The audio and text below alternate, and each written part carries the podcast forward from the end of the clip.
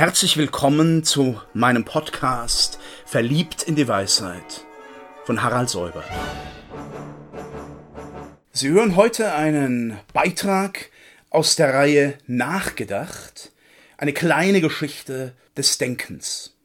Der Weg, den äh, Descartes geht, ist sehr stark der Weg des Rationalismus. So ist er ja dann auch als Vater des Rationalismus und als Vater der neuzeitlichen Philosophie benannt und auch gefeiert worden. Das Wort von Hegel habe ich das letzte Mal schon zitiert. Es gibt durchaus auch einen erfahrungswissenschaftlichen Zugang in die Neuzeit, der von einem anderen großen Exponenten und Forscher vertreten wird, Francis Bacon. Francis Bacon, der sehr viel stärker auf die Erforschung der Welt, auf die wissenschaftlichen Utopien setzte. Von ihm haben wir einen Roman, einen utopischen Roman, Nova Atlantis, das neue Atlantis.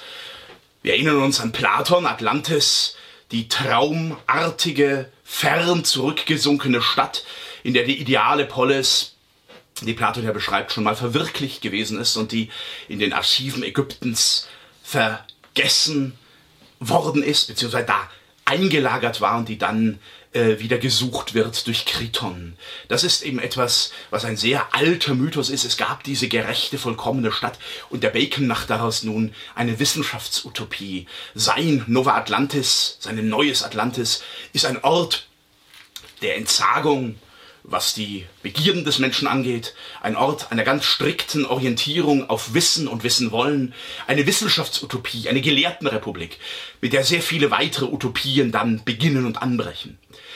Es ist sehr wichtig, dieses Utopische zu betonen. Utopos heißt ja kein Ort nirgends, ein Nichtort. Aber einen solchen Nichtort kann man kommen durch Rationalität, durch Erforschung der Natur. Und Bacon hat diesen Weg auch in seinem anderen Hauptwerk, dem Novum Organon, dem neuen Werkzeug, dem neuen Organon, betont und äh, gestärkt.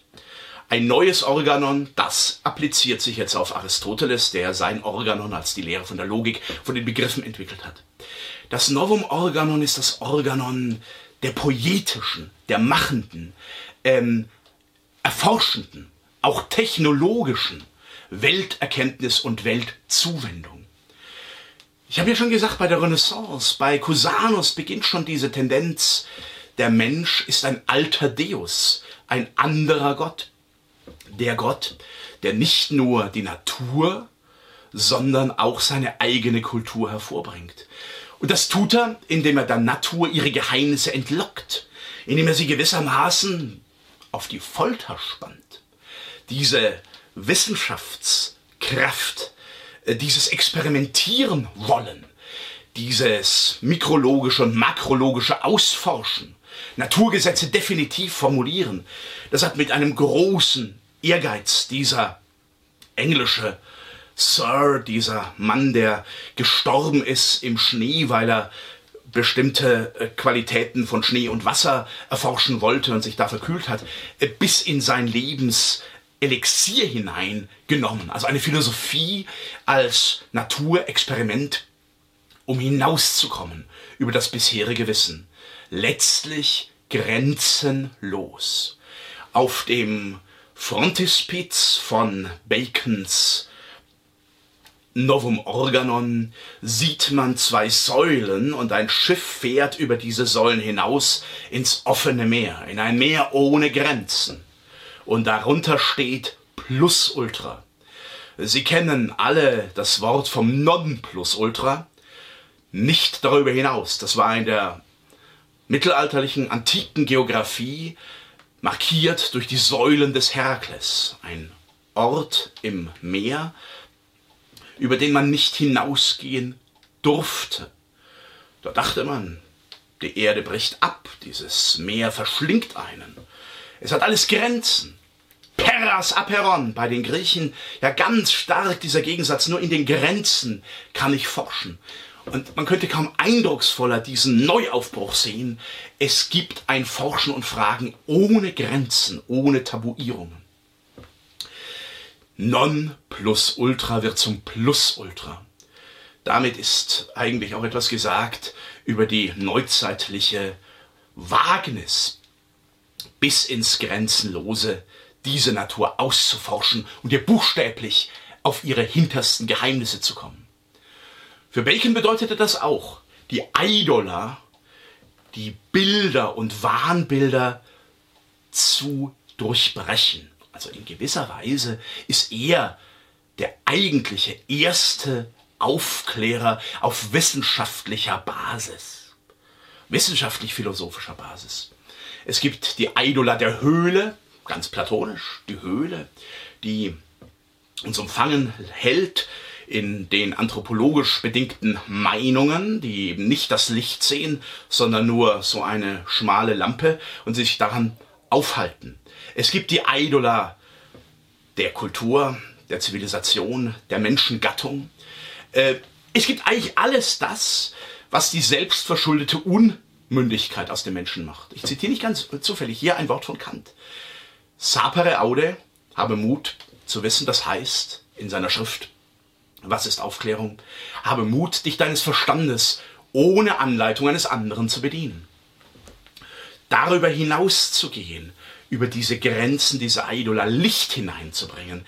Das ist das auch durchaus faszinierende Pathos, das Francis Bacon mit der wissenschaftlichen Leidenschaft, der wissenschaftlichen Forscherethik in die Welt hineingebracht hat. Die Meinungen sollen Wissen werden. Philosophie soll eine Wissenschaft werden und den Status der Vermutungen und der Hypothesen hinter sich lassen. Sie sehen also am Anfang dieser neuzeitlichen, dieses neuzeitlichen Selbstbewusstseins ganz starke Selbstmotivationen und auch Selbsterklärungen, äh, die sich herauslösen wollen aus allem, was vorher gewesen ist. Bei Descartes auf das Subjekt, bei Bacon auf die Erfahrung.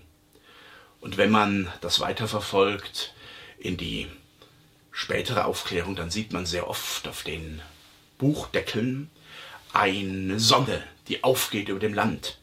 Es ist so, das war das Selbstverständnis, als würde über dieser Unmündigkeit, diesem mittelalterlichen Dunkel oder Halbdunkel, auch dem religiösen Halbdunkel, nun die klare Sonne der Vernunft aufgehen. Wenn man ein bisschen hineinschaut in die alteuropäischen Traditionen, dann weiß man natürlich, das ist eine Illusion der Aufklärer gewesen aber eine Illusion, die zunächst einmal mit hoher intellektueller Redlichkeit vertreten wurde. Aufklärung unterschied der Philosoph Ernst Bloch von Aufklärricht. Aufklärricht ist so ein wenig das Abfallprodukt der Selbstgewissheit. Man kann gar nicht mehr anders denken. Die Aufklärer haben aber erst einmal auch in aller Kraft sich ihres Verstandes betätigt. Und ähm, dahinter äh, sollten wir auch systematisch nicht zurückgehen. Heißt eben, ganz elementar, deine Behauptungen zu überprüfen. Deine Behauptungen müssen ein Prinzip haben. Du musst selber wissen, selber gedacht haben oder dich zumindest eines Informanten bedienen, äh, dem du vertrauen kannst. Dass du ihm vertrauen kannst oder dass du ihm nicht vertrauen kannst, das musst du beurteilen können. Das sind schon Standards, an die man auch, wenn man die Dogmata der Aufklärung es kann keine Transzendenz geben. Es kann keine Überweltlichkeit geben, die Reduktionismen in Frage stellt. Die Methode ist sehr oft wichtiger als das Dogma, das dann aus der Methode gezogen wird.